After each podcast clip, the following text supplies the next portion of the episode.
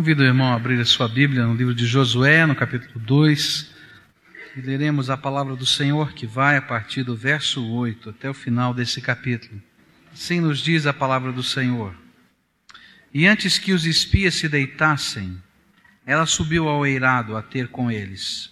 E disse-lhes: Bem sei que o Senhor vos deu esta terra, e que o pavor de vós caiu sobre nós e que todos os moradores da terra se derretem diante de vós. Porque temos ouvido que o Senhor secou as águas do Mar Vermelho diante de vós quando saístes do Egito, e também o que fizestes aos dois reis dos amorreus, Sion e Og, que estavam além do Jordão, os quais destruístes totalmente. Quando ouvimos isso, derreteram-se os nossos corações e em ninguém mais há ânimo algum por causa da vossa presença, porque o Senhor vosso Deus é Deus em cima no céu e embaixo na terra. Agora, pois, peço-vos, jurai-me pelo Senhor, que como usei de bondade para convosco, vós também usareis de bondade para com a casa de meu pai. E dai-me um sinal seguro de que conservareis em vida meu pai, minha mãe, como também meus irmãos, minhas irmãs, com todos os que lhes pertencem, e de que livrareis da morte as nossas vidas. E então eles lhe responderam: A nossa vida responderá pela vossa, se não denunciardes esse nosso negócio. E quando o Senhor nos entregar esta terra, usaremos para contigo de bondade e de fidelidade. Ela então os fez descer por uma corda pela janela, porquanto a sua casa estava sobre o muro da cidade, de sorte que morava sobre o muro. E disse-lhes: Ide-vos ao monte, para que não vos encontrem os perseguidores, e escondei-vos lá três dias, até que eles voltem, depois podereis tomar o vosso caminho. E disseram-lhe os homens: Nós seremos inocentes no tocante a este juramento que nos fizeste jurar. Eis que quando nós entrarmos na terra, atarás este cordão de fio de escarlata à janela pelo qual nos fizeste descer, e recolherás em casa contigo teu pai, tua mãe, teus irmãos e toda a família de teu pai. Qualquer que sair fora das portas da tua casa, o seu sangue cairá sobre a sua cabeça, e nós seremos inocentes, mas qualquer que estiver contigo em casa, o seu sangue cairá sobre a nossa cabeça, se nele se puser a mão. Se, porém, tu denunciares esse nosso negócio, seremos desobrigados do juramento que nos fizeste jurar. Ao que ela disse, conforme as vossas palavras, assim seja. E então os despediu. E eles se foram. E ela atou o cordão de escarlata à janela. Foram-se, pois, e chegaram ao monte onde ficaram três dias, até que voltaram os perseguidores, pois estes os buscaram por todo o caminho, porém não os acharam. E então os dois homens, tornando a descer do monte, passaram o rio e chegaram a Josué, filho de Num, e lhe contaram tudo quanto lhes acontecera. E disseram a Josué: Certamente o Senhor nos tem entregue nas mãos toda esta terra pois todos os moradores se derretem diante de nós. Eu gostaria de falar sobre um estranho projeto da graça de Deus. Deus usa, às vezes, lugares estranhos, meios que a gente não podia imaginar. Mas Deus tem uma graça que é muito maior do que aquilo que a gente pode imaginar.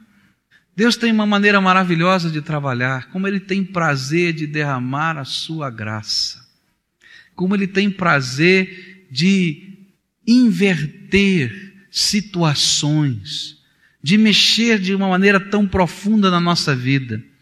Deus é Deus justo, é Deus santo, e era justamente por isso que essa nação de Israel estava entrando nessa terra e desapossando os antigos moradores, porque Deus é um Deus justo, é um Deus santo.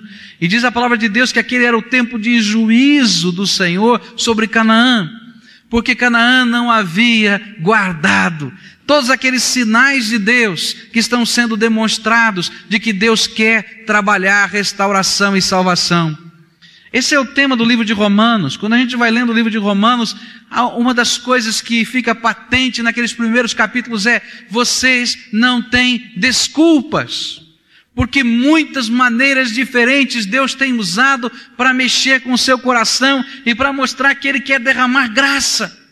E mesmo quando a gente não tem nenhuma desculpa, Deus quer ainda mexer com a nossa vida e trabalhar o nosso coração. Uma mulher que precisava ser salva, ser transformada. Talvez a única naquela cidade que tivesse o coração maleável para aquelas coisas que Deus queria fazer. E lá no livro de Hebreus, no capítulo 11, versículo 31, nós vamos perceber o porquê Deus estava preocupado com essa mulher chamada Raabe. E diz assim a Bíblia: pela fé, Raabe, a meretriz, não pereceu com os desobedientes, tendo acolhido em paz os espias. E a palavra-chave aqui nesse texto é fé. Uma fé que começou a ser processada dentro desse coração. Uma fé que começou a crescer dentro desse coração. Que começou a, a expressar-se de várias maneiras diferentes. E eu queria falar justamente sobre isso, sobre as expressões de uma fé redentora. Como é que nós podemos perceber esta fé redentora na nossa vida, na minha vida e na sua vida? A palavra do Senhor vai nos mostrando. A primeira coisa que aconteceu com Raabe nessa história é que veio sobre essa mulher um profundo temor do Senhor. É isso que a Bíblia diz. Aquela mulher lá de cima da sua muralha, porque a casa dela estava em cima da muralha, diz um comentarista que estas eram as favelas de Jericó, aquelas casas que eram construídas em cima da muralha. Ela estava olhando os campos. E talvez lá longe, distante, do outro lado, ela pudesse imaginar, lá estão os inimigos que estão chegando aqui. E ela ouvia tantas histórias. E de repente então veio um grande pavor sobre ela e sobre toda aquela terra. Diz a Bíblia o seguinte, no versículo 9: Bem sei que o Senhor vos deu esta terra e que o pavor de vós caiu sobre nós a primeira coisa que aconteceu no coração daquela mulher foi temor. Houve um sentimento de que alguma coisa extraordinária estava acontecendo.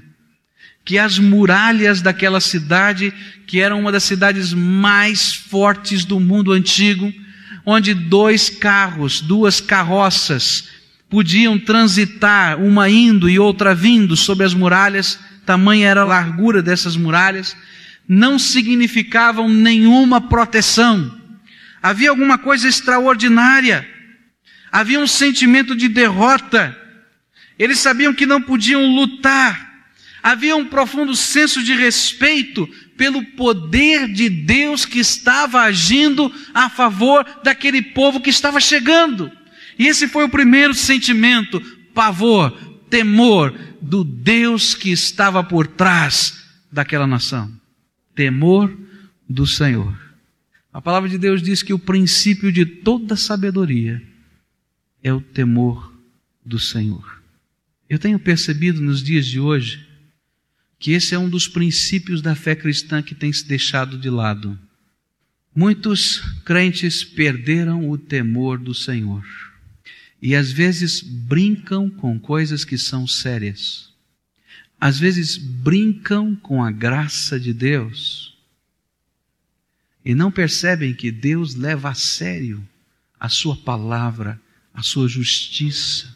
E às vezes nós não vamos percebendo, nos apercebendo na vida, quão sério é o nosso Deus. E nós não podemos crescer espiritualmente se nós não cultivarmos no nosso coração temor do Senhor. Há uma outra coisa que me impressiona nos dias de hoje, que há muitas pessoas que têm mais medo do diabo do que têm temor de Deus. Isso para mim, meus queridos, é uma inversão incrível de louvor e glória. Porque o Senhor eterno é todo poderoso e não há nada nem ninguém que seja todo-poderoso na face da terra. E às vezes nós brincamos com o Todo-Poderoso Deus e temos medo de algumas coisas que acontecem ao redor da gente. Eu quero dizer para você que o Senhor hoje quer lhe infundir temor dele, porque ele é Senhor de todas as coisas. Uma das cenas mais impressionantes do Velho Testamento para mim é aquela cena de Belsazar fazendo aquela festa. Lá no livro de Daniel está isso registrado. E ele traz as taças de ouro do templo de Deus. E não há qualquer temor do Senhor no coração desse homem. E ele, com aquelas taças do templo, começa a fazer as suas orgias. E ele vai brincando com as coisas de Deus, com o nome de Deus. Ele que tinha visto seu pai Nabucodonosor por não ter dado glória a Deus, ter andado como um animal, pastando, comendo grama pelos campos, pelos jardins do palácio, até o dia em que ele pôde dar glória a Deus e testificar através de carta que foi expedida a todos os povos debaixo daquele império, que o Senhor é Deus. Deus colocou temor no coração de Nabucodonosor mas não havia temor do Senhor no coração do seu filho. E no momento em que Deus começa a julgar e escrever na parede, Mene, Mene, Tekel, Farsim, o temor do Senhor veio sobre esse homem, os seus joelhos batiam, diz a Bíblia, ele não conseguia ficar de pé. E às vezes é tarde demais, porque nós não levamos a sério o Senhor da nossa vida. Outra cena impressionante do temor do Senhor que a Bíblia nos revela são os magos do Egito, que depois de lutarem e lutarem e lutarem contra o servo de Deus Moisés, fazendo coisas incríveis pelo poder do diabo, chegou uma hora que não podiam fazer mais nada. E chegaram diante do faraó e disse: Por favor, deixe esse povo embora, porque isto é o dedo de Deus. Nós não podemos lutar contra o dedo de Deus. Às vezes nós vamos brincando com as coisas de Deus e não entendemos que Deus é sério e que não se deixa escarnecer, diz a Bíblia. As coisas de Deus são sérias. Eu quero dizer para você uma coisa: não brinque com o pecado. Há muitos crentes que estão brincando com o pecado porque perderam o temor de Deus. Há muitos filhos de crentes que estão brincando com o pecado e brincando com a fé porque ainda não têm o temor do Senhor sobre os seus corações. Eu quero dizer para você que isso é uma loucura, é uma incrível loucura, porque Deus leva a sério a Sua palavra. Um dos trechos da Bíblia que me angustiam às vezes é um trecho de Jeremias, onde Jeremias, depois de trazer uma dura mensagem sobre o povo de Israel, dizendo dos tantos anos de brincadeira com o pecado, ele começa a interceder pela sua nação, dizendo: Deus não derrame este julgamento que era o cativeiro babilônico. E Deus responde: Jeremias, por esse assunto não ores mais a mim, porque mesmo que Samuel viesse falar comigo e Moisés viesse falar comigo, eu não os ouviria, porque este povo é de dura cerviz Ora diz uma coisa, ora diz outra, ora diz sim, ora diz não. E o Senhor disse: Não posso deixar-me escarnecer. Essa mulher, quando percebeu essas, essa nação, o povo de Israel entrando, o que veio sobre ela é temor do Senhor. Nós temos ouvido, ela vai dizer ainda no versículo 9, no versículo 10, porque temos ouvido o que o Senhor fez. E ela começa a dizer: nós estamos amedrontados, sabe por quê? Quem pode lutar com um Deus que abre o mar vermelho? Deixe o seu povo passar, e quando os exércitos de Faraó vêm atrás, feche esse mar. Quem pode lutar? Não há muralha que possa vencer esse Deus. Temor do Senhor. Nós temos ouvido do que tem acontecido aqui ao nosso lado, Sion e Og. Quem pode deter? E o que me impressiona é que 40 anos no deserto não fizeram, não foram suficientes para apagar as maravilhas de Deus. 40 anos já tinham passado que o Mar Vermelho se abriu, mas isso não foi suficiente. Lá estava no coração daquela mulher o temor do Senhor. Aqueles sinais que tinham sido propagados foram meios de Deus quebrantar os corações enfurecidos contra Ele na casa de Raabe. E aqui vem uma lição para cada um de nós, meus irmãos. Quando nós falamos das maravilhas do Senhor na nossa vida, Deus está usando as nossas palavras para infundir temor do Senhor sobre os corações. Se você tem recebido graça de Deus, proteção de Deus, sustento de Deus, amor de Deus, poder de Deus, de várias maneiras, fale, testifique, não guarde só para si, propague, porque Deus usa essas palavras para infundir no coração das pessoas profundo temor do Senhor. Existe um Deus vivo.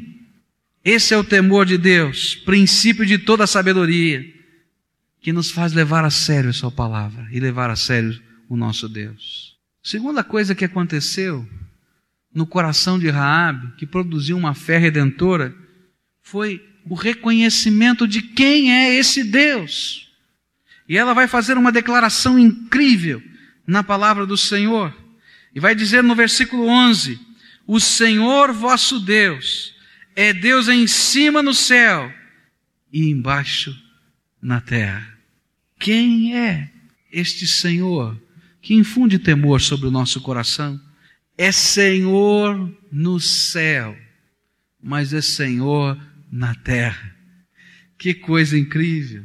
O poder de Deus se manifesta no céu, ela está dizendo. Isso nós podemos aprender na Bíblia que existe uma dimensão cósmica do poder de Deus onde Deus está manifestando uma glória, uma majestade que nós não podemos perceber com os nossos olhos, mas que os anjos cobrem o seu rosto diante dessa glória e dessa majestade, que não tem coragem de olhar de frente, mas diz a Bíblia que cobrem os seus, o seu rosto, cobrem os seus pés e com outras asas voam, porque essa é a glória, a majestade e o poder de Deus. Um dia veremos, face a face, essa glória de Deus celeste. Mas a Bíblia nos diz, e essa mulher está dizendo, esse Deus não é Deus só lá em cima no céu, é um Deus vivo e poderoso aqui na terra. Há um reconhecimento nessa hora, há um temor, mas há um reconhecimento. Esse é Deus, verdadeiramente Deus. Ele é o Deus vivo, Ele é o Deus todo-poderoso. Ninguém pode detê-lo. Esse é o Deus glorioso. Quando o temor do Senhor entra no nosso coração, nós vamos aprendendo a enxergar a vida com outros olhos. Muitos de nós temos nos tornado crentes secularistas. Não existiria nenhuma diferença entre você e qualquer outra pessoa do mundo, a não ser que você faz parte de uma igreja. E muitas pessoas vivem assim não entendem que Deus é o Deus do céu e da terra. Não entendem que Deus é aquele Deus que intervém na tua vida, nos teus negócios, na tua saúde, no teu dia a dia. Que é um Deus que age poderosamente hoje. É um Deus que não pode ser limitado por nada e nem ninguém. E mesmo que nós construamos muralhas incríveis de cultura racional, e mesmo que construamos muralhas incríveis de ativismo, de trabalho, ele não pode ser limitado. Ele é o Senhor dos senhores, ele é o Rei dos reis, ele é o Deus Todo-Poderoso, é um Deus que vive, que age. E era esse o sentimento de Raab. Quem pode lutar contra um Deus vivo e verdadeiro? Eu posso lutar contra uma imagem, talvez ela pensasse nos seus deuses. Eu posso lutar com esta imagem. Eu posso lutar contra esse sistema religioso. Eu posso lutar contra uma religião estabelecida, contra uma igreja A, B, C ou D. Mas eu não posso lutar contra o Deus vivo e verdadeiro. Quem pode? Quem é o louco? Eu não quero ser louca de lutar contra ele. E é por isso que ela acolhe esses homens. Aqueles espiões na sua casa eram um grande perigo para ela e para toda a sua família, mas havia profundo temor do Senhor no coração dessa mulher. Havia profundo sentimento de que a gente não pode lutar contra Deus, que ela disse: "Prefiro lutar contra os soldados." E prefiro lutar contra o sistema político em que eu vivo. E prefiro lutar contra essa cidade do que lutar contra esse Deus, porque ninguém prevalecerá contra ele, porque ele é Deus. Isso é fé. Fé genuína verdadeira, uma fé que nasce lá no fundo do coração, de ouvir falar desse Deus maravilhoso, mas que se projeta para toda a nossa vida. E então, por causa desta fé, ela dá mais um passo. Foi o temor do Senhor, primeira coisa. Depois o reconhecimento de quem é esse Deus. E agora ela dá um terceiro passo. Do que é essa fé viva, genuína e verdadeira. Tenha misericórdia de mim e da minha família. Usa de benignidade para comigo. Se eu não posso lutar contra esse Deus, eu só posso pedir a Ele que tenha misericórdia de mim. Se eu não posso brigar com esse Deus, derrotá-lo de alguma maneira, eu só posso contar com a Sua misericordiosa graça. E é isso que ela faz. Ela pede, Senhor, através destes homens, tenham misericórdia de mim. Há aqui um, um ensino sobre o que é fé genuína e verdadeira. Fé genuína e verdadeira é quando a gente tem a coragem de clamar por misericórdia e de lutar na presença de Deus por causa da sua misericórdia. E a gente se joga às vezes no chão por causa da misericórdia de Deus. Temor do Senhor é uma coisa que Deus tem me ensinado. E às vezes de duras maneiras. Deus não brinca com o pecado, ele não aceita pecado. E ele tem um projeto para a vida de cada servo dele, para cada crente. E o projeto dele é santificação. O projeto dele é que nós sejamos transformados a cada dia pelo poder de Deus. E nesse projeto Deus vai colocando diante de nós alvos. Eu, eu fico impressionado com a beleza dessa graça de Deus, não é? Porque Ele sabe que nós não podemos consertar toda a nossa vida de uma vez. Ele sabe disso. E então sabe o que Ele faz? Ele vai escolhendo áreas da nossa vida, pecados da nossa vida, Ele diz: Olha, eu quero que você acerte isso na tua vida. E ele insiste contigo. E ele diz: Olha, eu não estou brincando, eu quero que você acerte essa área da tua vida. E às vezes a gente vai lutando com Deus e lutando com Deus e diz: Não, isso aqui eu não tolero mais na tua vida, tira. E parece que Deus não está nem olhando as outras coisas, mas parece que aquela é o centro. E nós vamos lutando. E às vezes nós vamos brincando com a graça de Deus, com esses pecados que Deus vai nos mostrando. E a gente vai vivendo em luta. E Deus diz: Eu não posso abençoar porque você conhece aquilo que eu tenho feito, você já recebeu poder para que haja libertação, então agora você precisa tomar decisões e tomar compromisso. E Deus leva a sério a sua palavra. Deus quer lhe ensinar temor dele. Deus é um Deus de graça, de misericórdia, de amor. É um Deus que se derrama, ele quer salvar, como ele queria salvar não somente Raabe, mas toda Jericó. E como ele queria salvar Canaã, eu tenho certeza disso, porque esse é o coração de Deus. Mas Deus é o Deus que leva a sério justiça. Quando nós conhecemos a verdade e somos indisculpáveis, Deus não brinca com as suas coisas santas e não permite que ninguém brinque com a sua santidade. Esse é o Deus eterno. E é por isso que essa mulher clama: misericórdia, Senhor. Usa de benignidade para comigo. E Deus então, através desses espias, lhe promete benignidade de uma maneira condicional. E a convida a fazer um pacto. Aqueles homens parece que já tinham combinado tudo, estava tudo certo, eles já estavam descendo pela, pela, pela janela. Essa é a impressão que dá o texto já estavam indo embora, janela aberta, corda jogada, eles estavam para descer. E de repente eles dizem assim: peraí, tem uma condição nesse juramento que nós fizemos e nesse pacto que fizemos de usar de benignidade com você. Primeira condição é: você não vai nos denunciar, nem denunciar aquilo que viemos fazer aqui.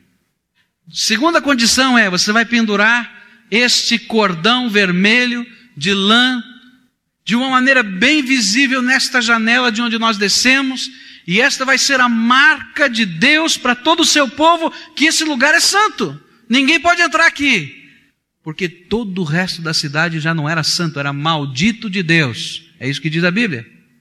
Terceira condição: Todos que hão de se salvar precisam estar dentro desta casa. Se estas condições forem cumpridas, esta casa vai ser salva. E esse foi o pacto que eles firmaram. Que seja sobre nós o teu sangue, se você, cumprindo este pacto, for de alguma maneira machucada, de alguma maneira ferida, ou os seus. Meus irmãos, aqui há um simbolismo profundo sobre aquilo que a fé promove conosco e Deus. Através desta fé, que vem do temor do Senhor, princípio da sabedoria, do reconhecimento de que Deus é o único Deus verdadeiro, que não tem outra maneira, Ele é Deus no céu e na terra, não tem jeito. Diante dessas realidades, nós clamamos às vezes misericórdia, Deus tenha misericórdia da nossa vida, e Deus diz assim: Eu tenho misericórdia, mas eu quero firmar um pacto com você. Você está disposto a firmar esse pacto? E eles, nós às vezes dizemos, sim, claro. Então ele diz: Sabe qual é a tua parte nesse, nesse pacto? É um compromisso comigo e com o meu povo. Não foi isso?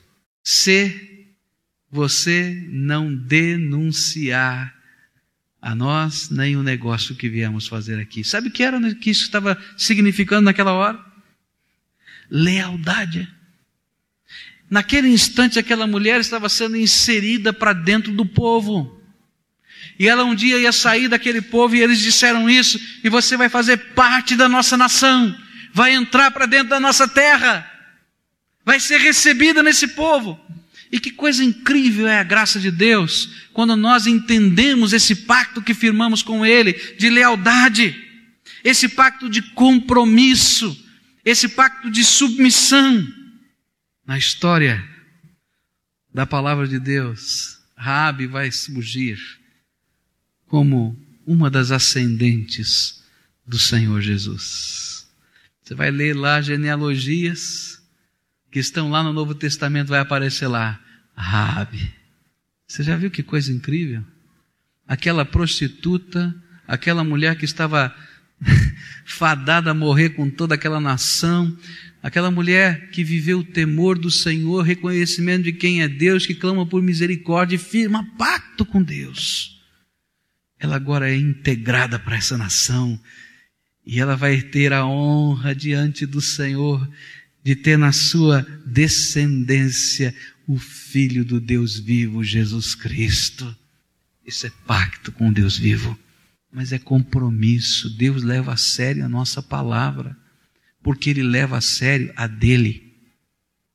E quando você faz entregas, e quando você firma compromissos, e quando você ora e diz, Senhor, estou colocando o meu coração nas tuas mãos, estou colocando a minha vida, Deus escuta e diz, estou levando muito a sério, porque isso é um pacto. E Deus nos cobra pelos pactos que firmamos.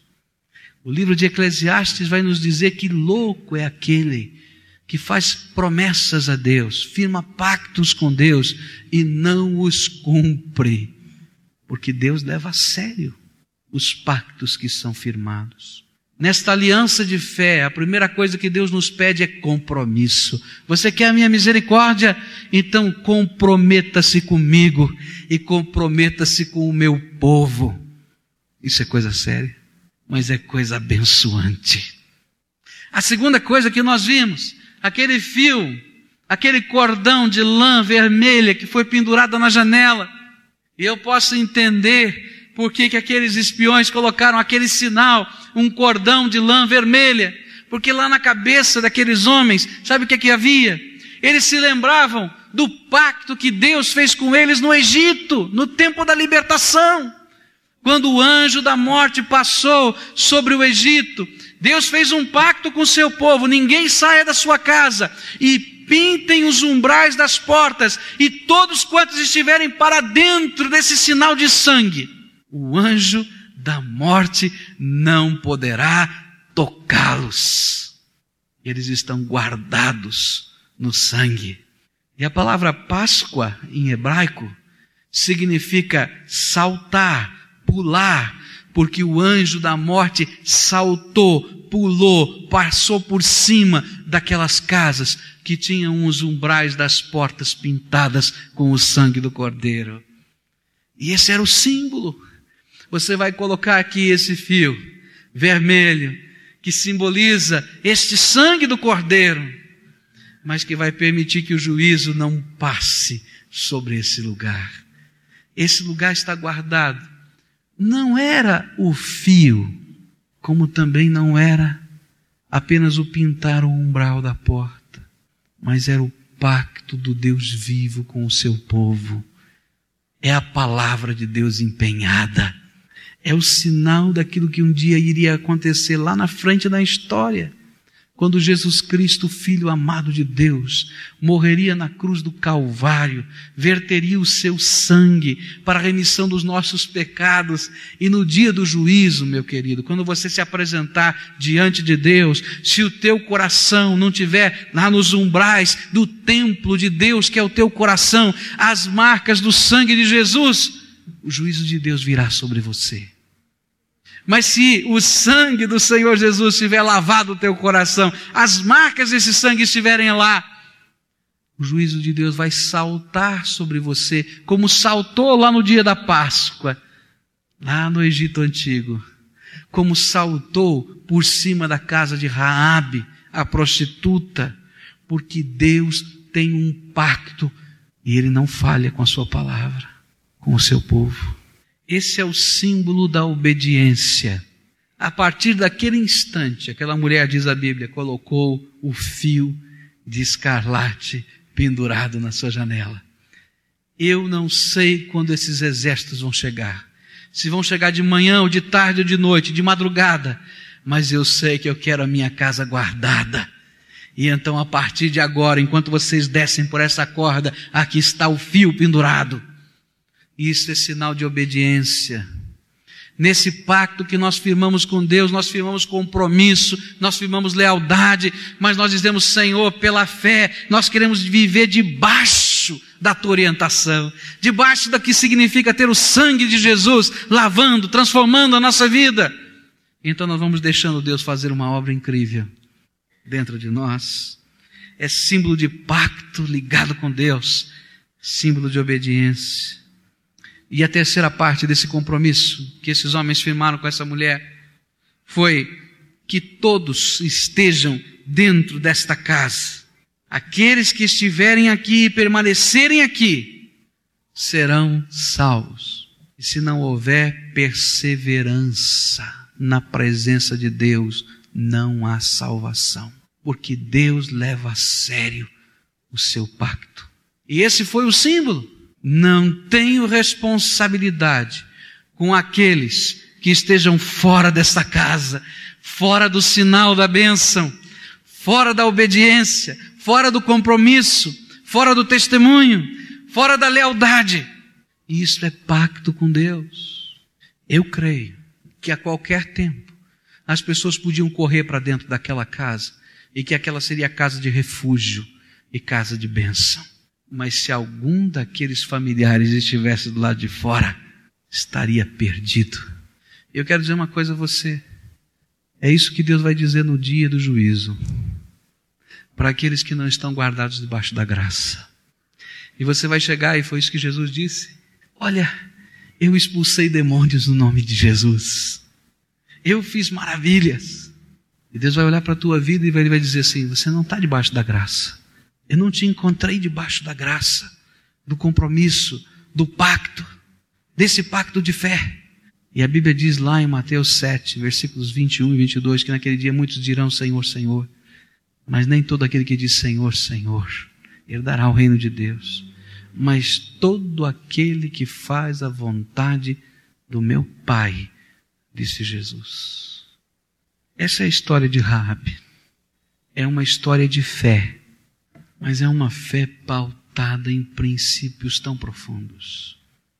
O primeiro deles é temor do Senhor.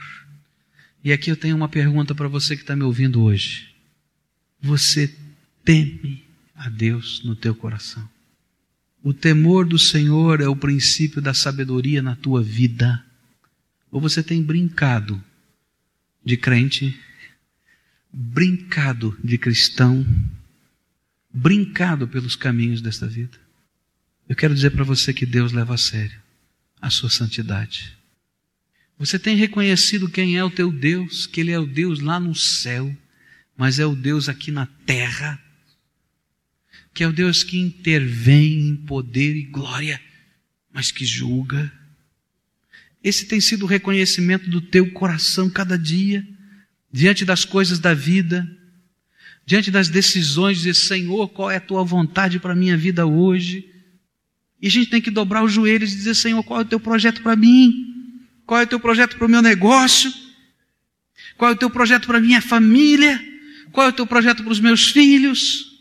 Isso é uma coisa que eu tenho ensinado os meus filhos desde pequeno, é orarem para saber quem é o marido, quem é a esposa que Deus preparou. Porque Deus é o Deus que é lá de cima do céu, mas é o que é debaixo da terra.